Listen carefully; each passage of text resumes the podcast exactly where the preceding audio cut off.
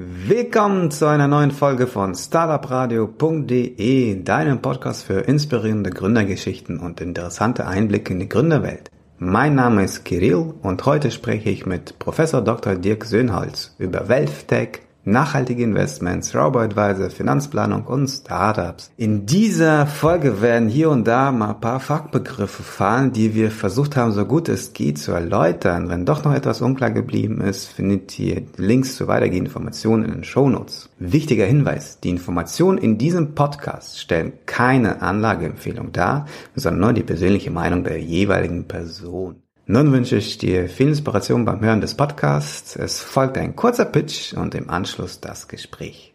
Der Elevator Pitch. Ich heiße Dirk Söhnholz. Ich habe mich Ende 2015 selbstständig gemacht mit einem ehemaligen Kollegen zusammen. Wir haben beide einem Asset Manager gearbeitet in Frankfurt und wollten einige Dinge ausprobieren, die man in einem traditionellen Umfeld nicht unbedingt umsetzen kann. Das heißt, wir haben einen Robo-Advisor aufgesetzt, in Anführungsstrichen, weil wir uns unterscheiden von anderen. Es ist eigentlich ein Online-Portfoliostratege. Das heißt, bei uns steht die Entwicklung von Portfolios im Vordergrund, die es noch nicht gibt und die es geben sollte. Zum Beispiel verantwortungsvolle Portfolios, wie es so schön heißt, ESG Environment Social Governance und darauf aufbauen zusätzliche Services, Informationen online, sodass es etwas ähnliches wie ein Robotadvisor ist. Das Problem wird umgesetzt, indem wir unsere Portfolios komplett transparent online stellen, alle Regeln online stellen und den Anlegern und Interessenten ein paar Tools an die Hand geben, mit denen sie selbst prüfen können, ob die Portfolios für sie geeignet sind und wenn ja, welches Portfolio für sie geeignet ist. Geld verdienen wir, indem wir klassische Asset Management Fees nehmen. Allerdings haben wir selbst keine Lizenz, sondern arbeiten mit Partnern zusammen. Das heißt, unsere Portfolios werden entwickelt für Banken, für unabhängige Vermögensverwalter, für Berater, Vermittler, die entsprechend von ihren Kunden Geld nehmen. Wenn die Kunden dann bei uns anlegen, in unseren Portfolios anlegen, kriegen wir einen Teil dieser Gebühren ab. Das ist ein B2B-Modell.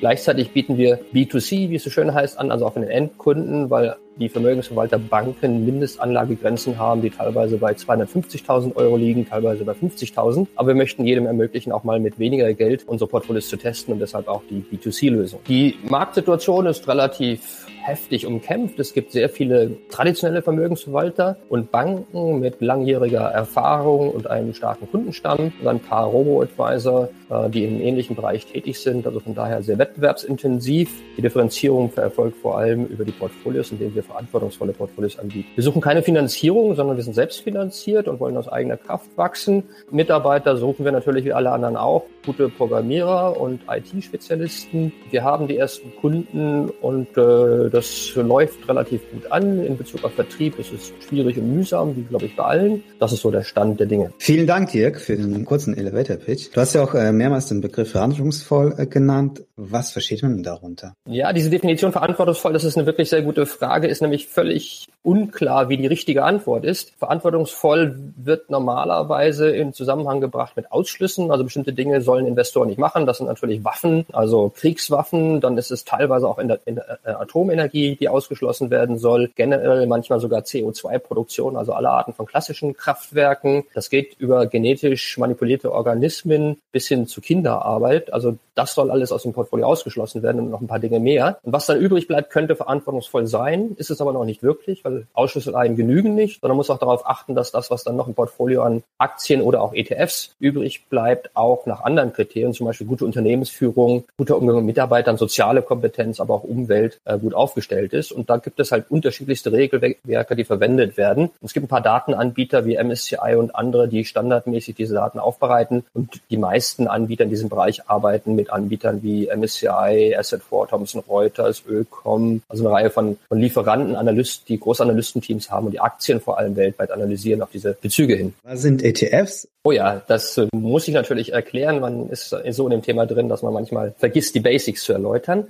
Also ETFs sind Exchange Traded Funds, die sind börsennotiert. Ähm, das ist an sich nicht so wichtig, weil unsere Anleger zumindest nicht traden wollen, also intraday innerhalb des Tages kaufen oder verkaufen wollen, sondern diese ETFs kaufen zur Langfristanlage. Die ETFs haben den Vorteil, dass sie passiv sind, also Indizes folgen, aber den größten Vorteil, dass sie kostengünstig sind. Es gibt also keine Ausgabeaufschläge, die es bei normalen Fonds manchmal gerade für den normalen Privatanleger gibt, sondern die ETFs können wesentlich günstiger gekauft werden. Sie haben kaum oder sehr geringe Managementgebühren im Vergleich zu klassischen Fonds. Es werden keine Vertriebsprovisionen gezahlt. Und das ist der große Vorteil von diesen Exchange Traded Funds. Also nicht das Exchange nicht das Traded, sondern die Kostengünstigkeit und die Indexnähe. Genau, und ein ETF bildet halt einen Index ab, äh, der kann ein DAX sein zum Beispiel, kann aber auch komplett andere Werte in sich enthalten. Genau, man fängt an, wenn man nur einen ETF haben möchte, sind die Empfehlungen, die manchmal gegeben werden, einen MSCI Welt, also einen Weltaktienindex zu nehmen, weil man dann sehr viele Aktien weltweit abdeckt. Man kann auch nur den deutschen Aktienmarkt mit dem DAX abdecken zum Beispiel. Da fehlt einem zwar der, die kleineren Unternehmen, dann kann man MDAX ETF noch dazu kaufen, wenn man möchte. Also man findet heute für sehr viele Segmente ETFs, aber nicht für alle. Deshalb unsere Aktienportfolios haben wir entwickelt, insbesondere in Segmenten, in denen es noch keine ETFs gibt, um sozusagen die Anlage zu ergänzen.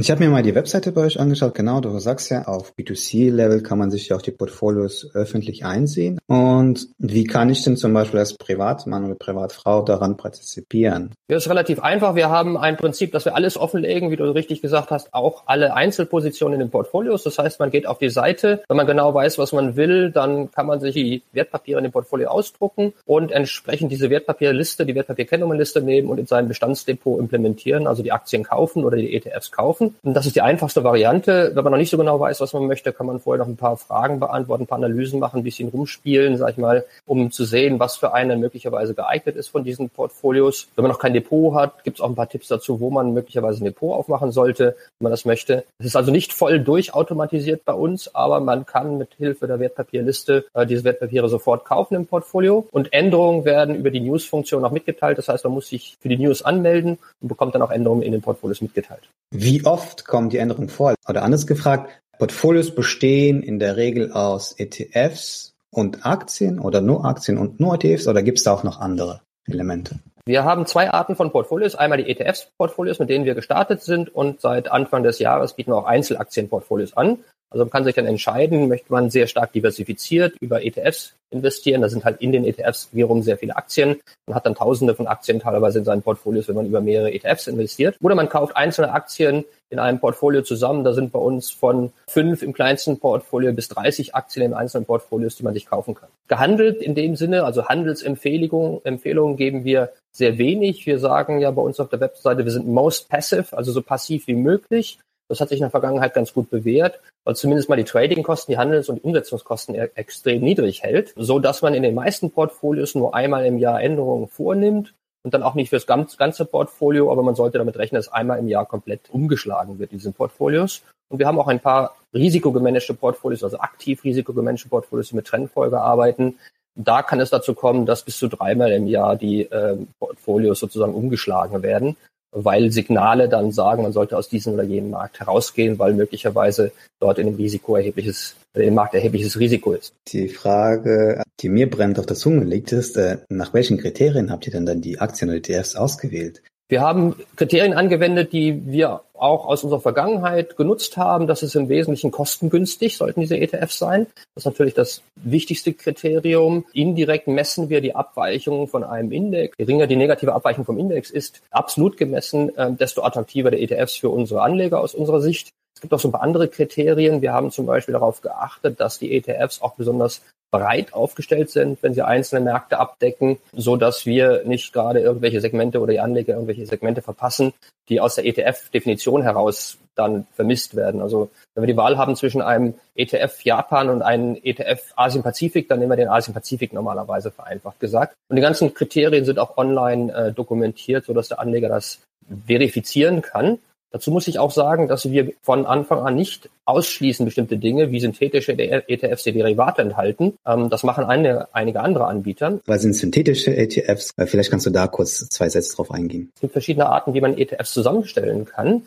Manche verwenden Derivate, und das war auch sehr überwiegend der Fall vor ein paar Jahren noch, um die Indizes möglich effizient abzubilden. Was sind Derivate? Oh, jetzt wird es schwierig, Derivate zu erläutern. Derivate sind Ableitungen, Ableitungen, sage ich jetzt mal. Das sind synthetische Produkte, deshalb heißen die synthetisch. Und wenn man ein Derivat kauft, kauft man nicht das zugrunde liegende Portfolio. Also man kauft ein Wertpapier, wenn man einen DAX-ETF oder einen DAX äh, Total Return Swap, das ist ein Derivat, kauft, dann macht man einen Vertrag mit einer Bank in der Regel und die Bank verspricht einem, die Rendite des DAX gegen Geld zu geben. Wenn man einen physischen ETF oder einen replizierenden ETF kauft, dann sind die Wertpapiere, die in einem Index sind, normalerweise in diesem ETF enthalten. Also man hat ja diese Sondervermögen, ETFs sind klassische Fonds, Sondervermögen und hält damit ein Korb von Wertpapieren direkt und nicht nur in Anführungsstrichen ein Versprechen einer Bank oder einer sogenannten Counterpartie, einer Gegenpartei, um entsprechend die Rendite eines Index zu bekommen. Sondervermögen bedeutet? Sondervermögen heißt, dass das voll reguliert ist und bei Insolvenz des Anbieters,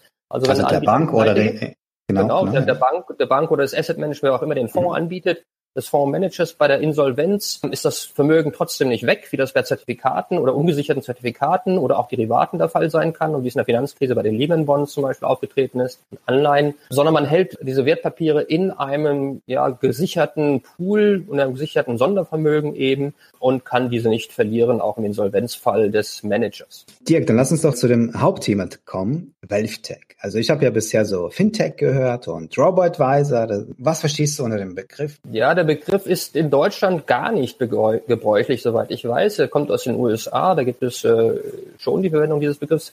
Das hat damit mit dem Vermögen zu tun. Wealth ist das Vermögen, also es geht ums Vermögensmanagement, um das Asset Management, um das Fondsmanagement und technische Lösungen um diesen Bereich herum. Mir gefällt der Begriff ziemlich gut, weil der Begriff Fintech zu breit ist. Zu Fintechs, also Finanztechnologie, gehören ja auch Insurtech und Regulator Regtech, regulatorisch technische Dinge und ziemlich viele andere Segmente sowie Payment, äh, die mit, mit Robo-Advisor oder Wealth Tech nicht viel zu tun haben. Robo-Advisor ist dagegen ziemlich eng und auch ein bisschen falsch. Die meisten mögen den Begriff auch nicht so sonderlich, weil es Robo-Advisor Beratung suggeriert und damit eher ein Ersatz für persönliche Beratung. Aber die Robo-Advisor sind eigentlich nicht wirklich Advisor, im, im, also machen relativ wenig Advice typischerweise und wollen manchmal auch gar nicht den Advisor, den Berater ersetzen. So dass der eine Begriff zu eng ist, der heute in Deutschland verwendet wird, und der andere, andere Begriff zu weit. Und dieses Wealth Tech passt, glaube ich, ganz gut dazwischen. Und Robo-Advisor ist quasi ein Teil davon. Wie würdest du den äh, Robo-Advisor dann definieren? Ja, Robo-Advisor ist, ist die Zusammenfassung der Aktivitäten im Bereich des Online-Portfolio-Angebotes. Also die ersten Robo-Advisor, die bekannt geworden sind in den USA, Wealthfront und Betterment und die groß geworden sind, ein paar Milliarden Assets under Management haben, ermöglichen es dem Selbstbediener, und so sind meistens aufgesetzt worden, also dem Selbstanleger, der keine Berater braucht und keinen Vermögensverwalter haben möchte, online mit relativ wenigen Klicks, wie es so schön heißt, und Eingaben ein Portfolio äh, zusammengestellt zu bekommen, ein Standardportfolio und das dann entsprechend auch umgesetzt zu bekommen, so dass er ja außer dieser zum Einmalaufwand am Anfang nicht mehr so wahnsinnig viel zu tun hat. Die einfachste Form des Robo-Advisors in Deutschland, die angeboten wird, basiert auf drei einfachen Portfolios, die es gibt. Eins mit wenig Risiko, eins mit mittlerem Risiko, eins mit hohem Risiko. Und dann werden Anleger anhand einiger Kriterien befragt, was, ob sie eher wenig mittleres oder hohes Risiko haben möchten, dann wird Ihnen eines dieser drei Portfolios in ein neu zu eröffnendes Depot eingebucht und automatisch umgesetzt, sodass der Anleger nachher nicht mehr wahnsinnig viel zu tun hat damit. Das ist also eine ganz klare Konkurrenz zu klassischen Anbietern gewesen in der Vergangenheit. Und wie unterscheidet sich dann das Risiko? Also nach welchen Kriterien wird er unterschieden?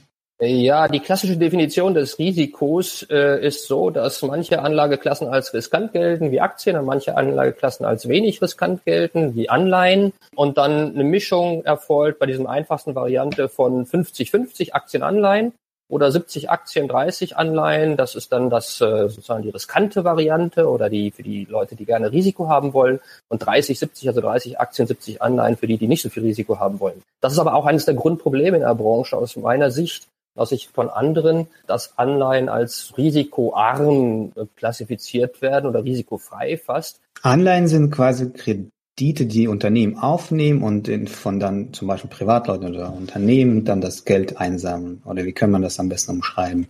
Genau, Anleihen sind nichts anderes als verbriefte Kredite und das Problem mit diesen Anleihen ist, äh, dass wenn die Zinsen steigen, wie das so viele ja erwarten am Markt, also wenn die Zentralbanken und die großen Banken die Zinsen anheben, dann passiert normalerweise Folgendes, dass die alten Anleihen mit niedrigen Zinsen an Wert verlieren. Da heute extrem viele am Markt erwarten, dass die Zinsen steigen, erwarten gleichzeitig auch ziemlich viele, dass die Anleihen an Wert verlieren werden.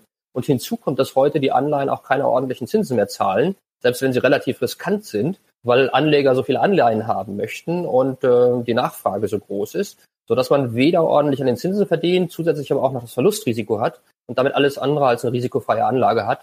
Und deshalb gibt es, äh, ja, sind wir zum Beispiel, nehmen auch gar keine Anleihen zum Risikosenkung ins Portfolio, sondern sagen, man sollte stattdessen lieber Tagesgeld nutzen. Das ist zwar auch nicht lustig, aber man kann wenigstens nicht so viel verlieren im Krisenfall, lieber Anleihen. In der Vorbereitung zu dieser Sendung hast du ja auch verschiedenste Bereiche von WealthTech aufgeführt. Vielleicht können wir mal kurz auf die eingehen und wo du so die Trends vielleicht äh, in den USA siehst. Ja, sehr gerne. Ich glaube, dass man WealthTech ganz grob unterteilen kann in Technologie, Technik, Online, Tools, Tools, die am Endkunden orientiert sind und solche, die den Beratern und Vermögensverwaltern das Leben einfacher machen. Ich will jetzt nicht sehr, auf den zweiten Teil nicht so gerne eingehen. Das sind so Themen wie Customer Relation Management, also Kundendatenverarbeitung und äh, wie kann ich am besten Marketing auf Basis einer bestehenden Kundenbasis machen zum Beispiel. Das ist sehr hilfreich für Berater und Verwalter. Da tut sich auch relativ viel in den USA. Aber ich glaube, dass es für die, die Zuhörer interessanter ist, sich darauf zu konzentrieren, auf die Schnittstelle zum Endkunden. Und was der erste Punkt ist, der eigentlich als erstes kommen muss, wenn man eine gute Beratung und eine gute Geldanlage machen möchte, ist, man muss, muss eigentlich wissen, was will der Anleger in seinem Leben erreichen und wo steht er in seiner Lebensplanung. Das läuft unter dem Thema Finanzplanung normalerweise. Und Finanzplanung heißt ja, wenn jemand 80 ist und äh, ganz wenig Vermögen hat und dann sollte er wahrscheinlich anders anlegen, sein Geld risikoärmer anlegen, als wenn jemand 80 ist und ganz viel Vermögen hat und äh, es nur noch darum geht, wie viel er davon vererbt. Oder wenn jemand 20 ist und geerbt hat, dann sollte er vielleicht anders planen und kann anders planen und sein Geld anlegen, als jemand, der 20 ist und gerade so irgendwie über die Runden kommen muss und der sowieso Schwierigkeiten hat anzulegen. Oder selbst 30, sag ich mal, wenn man am Beginn seiner Lebensplanung im Sinne von Finanzplanung steht. Und dieses Thema Finanzplanung, was ganz am Anfang stehen sollte, ist das, was in den USA gerade auch besonders populär ist in Bezug auf Fintechs, also da sammeln einige Firmen, die sich fokussiert haben auf Finanzplanung, relativ viel Venture-Geld im Moment ein. Kannst du da ein paar Beispiele nennen und was die da so Besonderes machen oder wieso ist das so ein Trendthema? Ich, ich bin mir nicht ganz so sicher. Ich bin nicht ganz so tief in, in diesem Bereich. Ähm, an sich ist diese Finanzplanung etwas, was es schon lange ja gibt. Es gibt den, den Certified Financial Planner, also Abschlüsse in dem Bereich. Es ist wohl so, dass die Finanzplanung es heute einerseits einfacher halt, weil mehr Daten einfacher von Anlegern zur Verfügung stehen.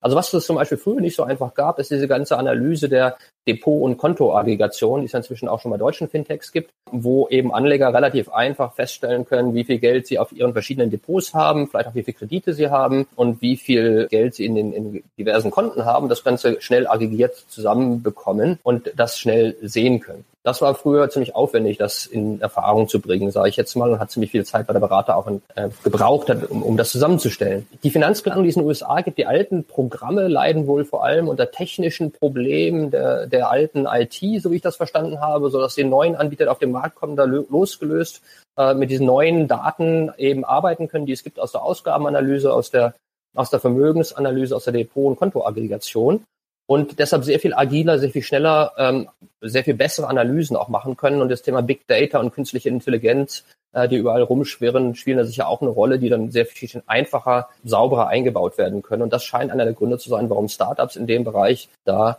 wirklich im Moment ganz populär zu sein scheinen. Kann ich das so zusammenfassen, dass sie automatisiert halt eine Analyse vornehmen von deinen Kontobewegungen und dir dann eine Empfehlung ausgeben, zum Beispiel das einfachste wäre zum Beispiel, hey, du hast irgendwie jeden Monat die Möglichkeit, 100 Euro zu sparen, willst du sie nicht in dieses ETF anlegen oder wie kann man sich das vorstellen dann? Ja, genau. Ich meine, was braucht man für eine gute Finanzplanung? Man muss erstmal wissen, wie ist die Ausgabenplanung und die Einnahmenplanung dieser Person. Also wenn jemand 30 ist und äh, schon ein bisschen was verdient, dann ist die nächste Frage, ja, willst du demnächst ein Haus kaufen? Oder wenn er 45 ist oder 45, hast du Kinder, deren Ausbildung die finanzieren musst und sollen die in den USA an teuren Privatunis studieren, ähm, dann ergeben sich natürlich andere Ausgabenpläne als für Leute, die, die eine andere Lebensplanung haben. Also das wird erstmal erfasst, aber das muss natürlich der Anleger eingeben. Und heute ist es so, dass die Anleger einem schön helfen bei der Finanzplanung, indem sie sowas online teilweise zu Hause selbst machen und der Finanzplaner nicht mehr alles manuell erheben muss und vor allem nicht mehrfach, wenn er dann den äh, Kunden mehrfach äh, im Laufe der Zeit der Beratungszeit trifft. Also das macht die Sache ein bisschen, bisschen einfacher, so dass die Lebensplanung und die Finanzplanung dann zusammenkommen. Nämlich das andere Thema, auch was du angesprochen hast, eben ist eben Unterstützung durch technische Aggregation von Kontoinformationen. In Deutschland und Europa wird es ja durch neue Gesetzgebung auch viel einfacher jetzt, so dass Konteninformationen zusammenlaufen können. Und es ist erstaunlich, wie viele private Anleger, auch gerade die, die schon ein bisschen Geld haben und schon ein bisschen reifer sind, sage ich jetzt mal, wie wenig Transparenz sie teilweise haben in Bezug auf ihre Vermögen, ihr Nettovermögen abzüglich der Kredite. Also da ist durchaus noch ein bisschen bisschen was möglich in Bezug auf Transparenz hineinzubringen. Genau, das nächste Thema ist dann, wie setze ich das denn um? Also wenn ich jetzt weiß, was der Anleger, die Anlegerin dann äh, an Geld zur Verfügung haben zur Anlage, ja, dann kann man feststellen, naja, kann ich, wie viel Geld kann ich für wie lange anlegen? Und man sollte dazu wissen, dass kurzfristige Anlagen, sage ich jetzt mal, natürlich liquide angelegt werden müssen. Das heißt, jederzeit verfügbar sein sollten für Notfälle. Äh, und man bei kurzfristigen Anlagen normalerweise auch keine Verluste haben möchte und bei langfristigen auch nicht. Aber bei kurzfristigen ist das relativ schwierig, wenn man Aktien beimischt. Also Aktien sind ja durchaus riskant. Man kann aus der Vergangenheit sehen, dass wenn man länger als sechs oder zehn Jahre in Aktien anlegt, dass man dann normalerweise keine Verluste hat über längere Perioden, aber darunter muss man mit Verlusten rechnen. Das heißt, je nach Geldpuffer, den man hat und je nach Anlagehorizont würde man mehr oder weniger Aktien im Portfolio haben. Das ist normalerweise der einfache Ansatz. Der nächste Punkt, der, der, der heute noch gar nicht angesprochen wird von den Robo-Advisern, beziehungsweise indirekt nur, ist äh, dieses Thema der Investmentphilosophie. Also im Endeffekt nutzen fast alle Robo-Advisor ETFs. Das ist eine passive Anlage, ist auch relativ kostengünstig. Aber es gibt ganz viele Berater, klassische Standardberater, sage ich jetzt mal in den Banken, die haben bisher eigentlich nur aktive Fonds verkauft und aktive Manager gesucht, also die besten Manager von irgendwelchen Portfolios, Starfondsmanager idealerweise. Und das sind zwei unterschiedliche Investmentphilosophien, die kaum thematisiert werden, aber deshalb tun sich nicht nur auf, tun sich nicht nur aufgrund der fehlenden Provisionen von ETFs, aber auch aufgrund von unterschiedlichen Philosophien. Die klassischen Berater ja, tun sich ein bisschen schwer mit den mit, mit ähnlichen Angeboten, wie es die Robo-Advisor anbieten. Das heißt, sie unterscheiden sich schon mal von der Investmentphilosophie. Dann können wir gerne auch äh, zum äh, nächsten Punkt kommen. Ja, also es gibt, gibt noch ein paar andere Tools im Bereich Wealth Tech in, in Bezug auf die Kundenanalyse, die angeboten werden, aber die teilweise ange Teile von größeren Angeboten wird. Zum Beispiel Analyse der Bestandsportfolios. Was man heute machen kann, die Anleger können, wenn sie dann diese Kontoaggregation, die Depotaggregation gemacht haben, ihre Depots zusammengeführt haben, können sie ihre Depots analysieren lassen, technisch ein, ja, in ein Tool einliefern, wie es so schön heißt, ein Analyseprogramm. Und da wird dann ausgerechnet, passt das zu deiner Finanzplanung oder nicht? Was musst du möglicherweise ändern? Äh, das ist etwas, was im klassischen, in der klassischen Finanzanalyse, in, den, in der Beratung von sehr vermögenden Anlegern standardmäßig schon immer gemacht wird und zunehmend jetzt aber auch elektronisch einfacher, günstiger wird, online angeboten wird teilweise durch Standalone-Fintechs und teilweise integriert in größere Plattformen, sage ich jetzt mal, diese Analyse der Bestandsportfolios als Tools mit aufnehmen. Das gibt's relativ selten als Standalone, was ich gesehen habe, zumindest selten erfolgreich. Was erfolgreicher ist und wo sich was tut, ist dieses, dieses Thema der Risikoprofilierung. Also wie kriege ich das Risiko, die Risikotoleranz des Anlegers, wie kann ich die ausrechnen, wie kann ich Risiko von Portfolios berechnen, wie bringe ich das beide zusammen. Da gibt es eine Reihe von traditionellen Risikomanagement-Anbietern, aber auch von Start-ups, die versuchen, sich dort zu positionieren. Ein, zwei sehr prominente in den USA, im Moment kleinere, die sich auf Behavioral Finance verstiegen haben oder sich dort darauf fokussieren. Also die analysieren das tatsächliche Verhalten von Anlegern und versuchen das zu nutzen für die Risikoanalyse das ist sehr vielversprechend. Ähm, das ist aber jetzt kein dramatisch großer Markt. Viel größer ist dieser Markt des Portfolio-Managements und da gibt es noch sehr viel Nachholbedarf im Fintech-Bereich. Weil wenn man mal guckt, auch in den USA, was wird bisher angeboten bei den, da ich jetzt mal kundenorientierten Plattformen, dann sind das vor allem ETF-Portfolios. Es sind auch ein paar ja, Online-Firmen, die aktive Manager anbieten, aktive Fonds mit anbieten und da bei der, bei der Fondsselektion helfen. Es gibt die ersten, die Alternativen anbieten, Alternative Investments, wie so schön heißt, also Zugang zu Private Equity und Hedgefonds und geschlossenen Immobilien, das in den USA relativ verbreitet. Da gibt es einige Spezialisten. In Deutschland machen das bisher noch weniger. Also da tut sich auch ein bisschen was in Bezug auf die Angebotsbreite, die dort, die dort zur Verfügung ist. Und es tut sich relativ viel in Bezug auf Reporting äh, Reporting-Möglichkeiten für Anleger. Teilweise Standalone Startups, aber teilweise auch eben integriert in Plattformen.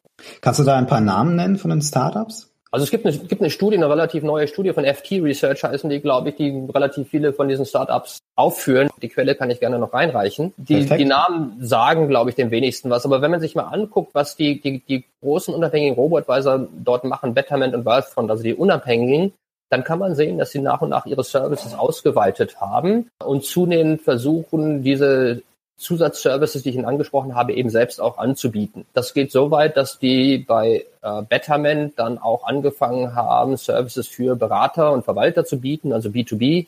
Die haben dann angefangen, auch Altersvorsorge, Services und Portfolios und Leistungen mit anzubieten. Also man sieht dort, dass sich dieses schöne, viel genutzte Wort der Plattform dort bei einigen dann etabliert.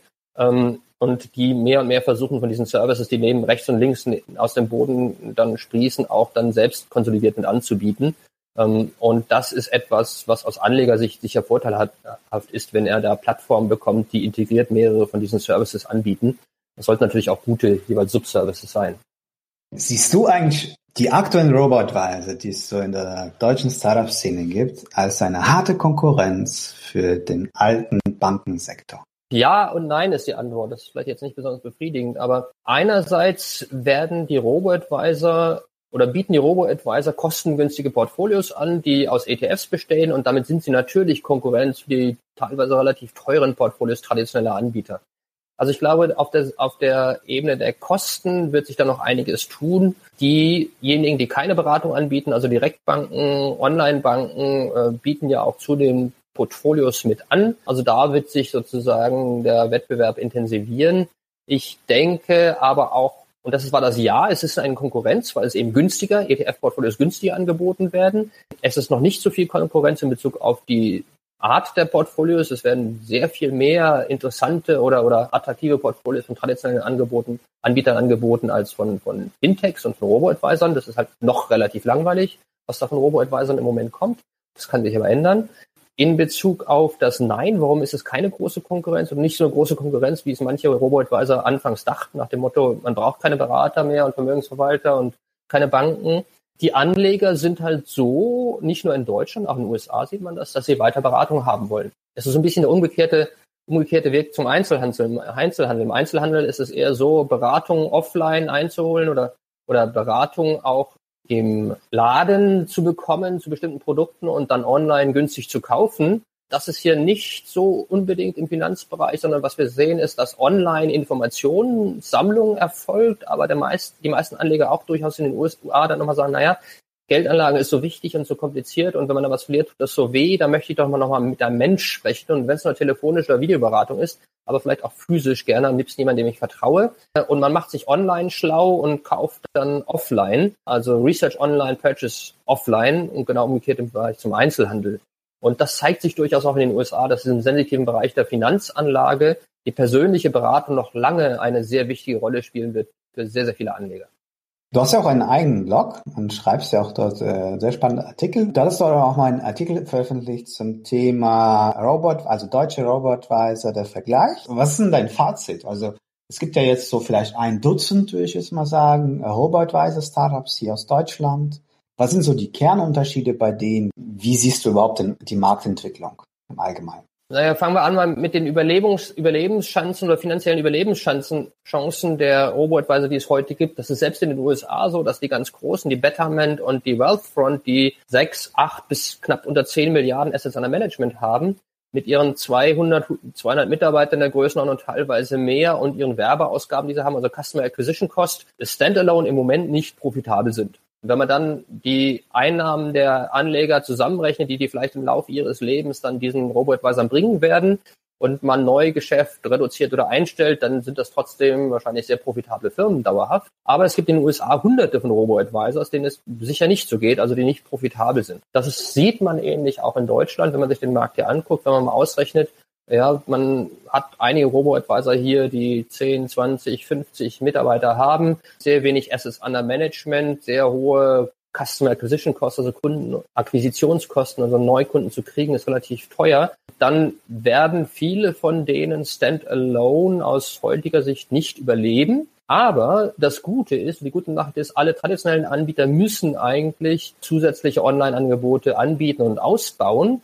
Und für die ist es wesentlich einfacher und schneller und effizienter, einen existierenden Robo-Advisor zu kaufen oder sich an einem zu beteiligen oder White Label, also sich einen neuen bauen zu lassen von einem, der schon Erfahrung hat, so dass man wahrscheinlich sehen wird, das Thema Kooperation, Akquise, also Verkauf an einen traditionellen Anbieter oder B2B-Geschäft, White Label-Geschäft. Also man entwickelt einen Robo-Advisor für eine Bank, der im Endeffekt das ähnliche oder etwas Vergleichbares macht, wie man selbst Standalone macht, nur eben unter dem Namen der Bank und vielleicht mit Produkten der Bank dass das durchaus Zukunft hat und das sieht man auch, wenn man sich die Businesspläne der, der Robo-Advisor anguckt. Das ist sozusagen die schlechte Nachricht, Standalone im B2C-Geschäft, im Endkundengeschäft schwierig für die meisten, aber sehr viel Perspektive in der Zusammenarbeit mit traditionellen Anbietern, deshalb B2B ganz okay. Aber Differenzierung, das war das, was ich vorher gesprochen habe, Differenzierung in Bezug auf das Produktangebot, kaum da heute, ganz schwierig, sich, wie sich der eine vom anderen unterscheiden will. Auch auf der Sicht, auf der Seite des Services könnte man ja sagen, okay, ich interessiere mich, äh, unterscheide mich von anderen Robotweisern nicht in Bezug auf die Produkte, aber ich unterscheide mich in Bezug auf die Services und in Bezug auf die Einfachheit der Nutzung da gibt es ganz einfache Nutzungsmöglichkeiten. Also die Unterschiede sind da nicht so dramatisch. Da muss noch mehr kommen. Also in Amerika sieht man das, dass dann dieses Thema Steueroptimierung zum Beispiel dann aufgenommen wurde, was in Deutschland nicht so wirklich gut funktionieren würde. Tax Loss Harvesting oder Altersvorsorgeangebote äh, oder Crowd Investing teilweise dazu kommt, also diese Schwarmfinanzierung, Kreditvergabe äh, über den Schwarm oder Geldaufnahme über den Schwarm. Da tun sich auch ein bisschen was. Also da wird sich auch noch mehr tun, weil die Robotweiser, die es heute gibt, oder die Wealth Tech Firmen, die es heute gibt, müssen einfach Geschäftsmodelle finden, aus denen sie nachhaltig allein überleben können.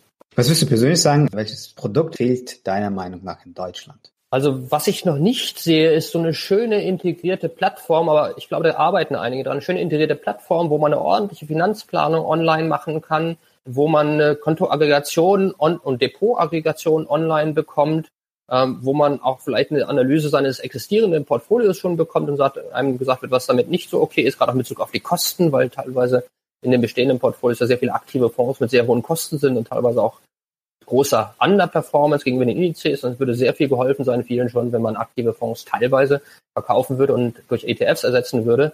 Ähm, also da gibt es und, und dann noch ein vernünftiges Risikomanagement, äh, wobei das gar nicht so sophisticated sein muss. Wenn man langfristig anlegt, wie gesagt, wenn man über sechs Jahre anlegt, einen Horizont hat, dann muss man zwischendurch mit den Portfolios gar nicht unbedingt so viel tun, äh, weil sich typischerweise dort äh, Gewinne ergeben ein gutes Reporting noch, noch dazu. Und da gibt es noch sehr viel zu tun. Also dieses Thema Faktor Investing, was ich noch gar nicht angesprochen habe, da bin ich zum Beispiel ein bisschen skeptisch, auch wenn das da eine, mindestens ein Robo-Advisor sich auf die Fahnen geschrieben hat. Aber im Bereich Reporting sollte man schon mehr wissen als heute. Da kann man mehr, mehr rausbekommen, um zu wissen, wie die Abhängigkeiten von Währungen zum Beispiel sind. US-Dollar ist ein großes Thema letzten Wochen, ja, oder von einzelnen Faktoren jetzt, wie stark sein Portfolio abhängig ist von Value oder von Growth, also verschiedenen Segmenten im Aktienbereich die eher Wachstum oder eher auf niedrige äh, Kurse setzen.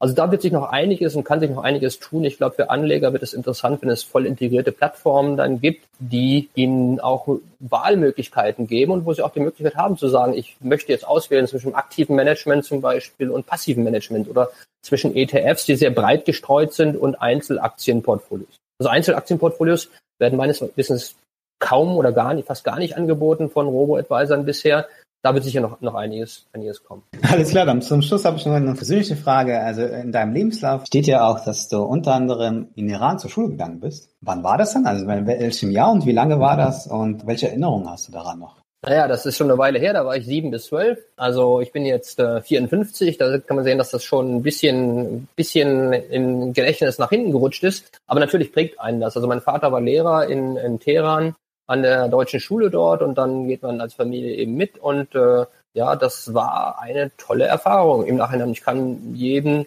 nur wünschen, dass er auch mal die Chance hat, äh, im Ausland grundsätzlich zu leben, äh, auch durchaus als Kind. Aber natürlich, wenn man das als Student nachher macht, ist es wahrscheinlich, äh, kann man noch mehr mitnehmen. Also man lernt, dass es eben nicht nur eine Religion und äh, nicht nur ein Aussehen und nicht nur eine Art von Verhalten gibt. Und äh, man hat auch, man, man und das geht, geht mir auch so, man lernt Leute kennen, mit denen man dann vielleicht 50 Jahre später oder 40 Jahre später trotzdem immer noch Kontakt hat, ähm, ja, weil man sich unter so besonderen Umständen kennengelernt hat und dann auch einiges gemein hat. Also das war eine, war eine tolle Erfahrung, so wie ich auch andere Auslandsaufenthalte hatte. Das ist etwas, was ich auf keinen Fall missen möchte. Wenn du denkst, wir haben noch irgendein Thema nicht angesprochen, dann hast du jetzt die Zeit dafür. Klar, ich meine, es gibt noch massenweise Sachen, die, über die ich gerne reden würde. Also was wir jetzt ganz ausgeklammert haben, und deshalb nutze ich diese Chance auch. Jetzt, was wir ausgeklammert haben, sind diese Sonderthemen, sage ich jetzt mal, die noch im Wealth-Tech-Bereich angesiedelt sind. Die sollte man sich auch mal angucken. Wie gesagt, ich stelle die Studie gerne zur Verfügung, die ich da ganz gut finde, die aktuell ist. Also das Thema Crowd Investing, Crowd Lending ist, ist populär durchaus. Das Thema Kleinsummen sparen ist, ist populär. Acorns in den USA ist eine bekannte Firma, die ziemlich gut gewachsen ist, aber auch noch nicht profitabel ist. Also da gibt es ja auch zwei, mindestens zwei Startups hier aus Frankfurt, glaube ich, die auch sowas ja. machen wie SafeDroid und Berries, gell? Ja, genau. Ja, dann gibt es das Thema der Depotbankselektion, wo man vielleicht noch ein bisschen was machen kann. Also ja, wenn ändern sich auch die Preise und die Konditionen von Depotbanken und wenn man die Möglichkeit hätte, mehrere kostenlose Depots zu eröffnen und entsprechend dann kostengünstig zu shiften zwischen Depots, dann wäre das vielleicht etwas, was, was funktionieren könnte, aber zumindest sollte man Transparenz über die Depotbankselektion haben. Das Thema Altersvorsorge ist ein Riesenbereich, in dem sich noch viel tun muss. Und das neue Gesetz, in dem Garantien jetzt abgeschafft werden, ist sicher auch etwas, was da, da Wege eröffnet. Und da gibt es ja auch die ersten, die sich in dem Bereich bewegen. Auch durchaus diese, diese Zusammenwachsen zwischen InsurTech und, und klassischen Robo-Advisern, ähm, dass man sagt, also ich verbinde eben Versicherungen mit Geldanlage auch. Und das eine hat mit dem anderen ja schon was zu tun, zumindest wenn man Lebensversicherung in dem Bereich ist oder Berufsunfähigkeitsversicherungen, die man braucht, um eine vernünftige Lebensplanung zu machen. Und wenn man die hat, kann man wieder mehr Geld vielleicht für andere Sachen zur Seite legen das sind Dinge, die, die sich ja noch etwas äh, bewegen werden, wo sich einiges tun wird. Aber mir am Herzen, persönlich am Herzen liegt am meisten das Thema verantwortungsvolle Geldanlagen und ich hoffe sehr, dass sich da noch sehr viel tun wird, weil man kann ziemlich gut zeigen. Äh, ich habe relativ viel auch in dem Bereich gearbeitet in der Vergangenheit und es gibt viel Research dazu. Man kann zeigen, dass verantwortungsvolle Investments nicht schlechter sind als traditionelle Investments. Und wenn die gleich gut sind, dann reicht das eigentlich schon. Ich muss ja keine Outperformance beweisen, weil ich habe ein Investment, das genauso gut ist oder genauso schlecht manchmal leider. Traditionelle Anlagen, aber zumindest ist das, was da drin ist, mit dem kann ich mich wohlfühlen. Und ich glaube, das kommt vielen Anlegern entgegen und nicht nur den ganz Jungen, sondern auch den Älteren, die durchaus ja auch sehr offen sind für Robo-Advice und Fintech-Angebote. Weil wenn man sich mal anguckt, was in den USA und in Deutschland hier welches die großen Nutzer sind, dann sind das gar nicht die ganz Jungen, sondern das sind die 40 bis 50-Jährigen, die so etwas nutzen und äh, die sind für solche Dinge auch durchaus ziemlich offen. Alles klar, Dirk, dann danke auch an dich und ich wünsche euch auf jeden Fall eurem Unternehmen viel Erfolg. Danke. Schön, dass du dabei geblieben bist. Hinterlasse uns jetzt deine Bewertung auf iTunes unter startupradio.de slash podcast bewerten, damit Startup Radio bekannter wird und wir so Top-Unternehmer für ein Interview begeistern können, von deren Know-how du wiederum profitierst. Also los geht's auf startupradio.de slash podcast bewerten. Weitere Interviews mit den Gründern und Investoren findest du auf startupradio.de.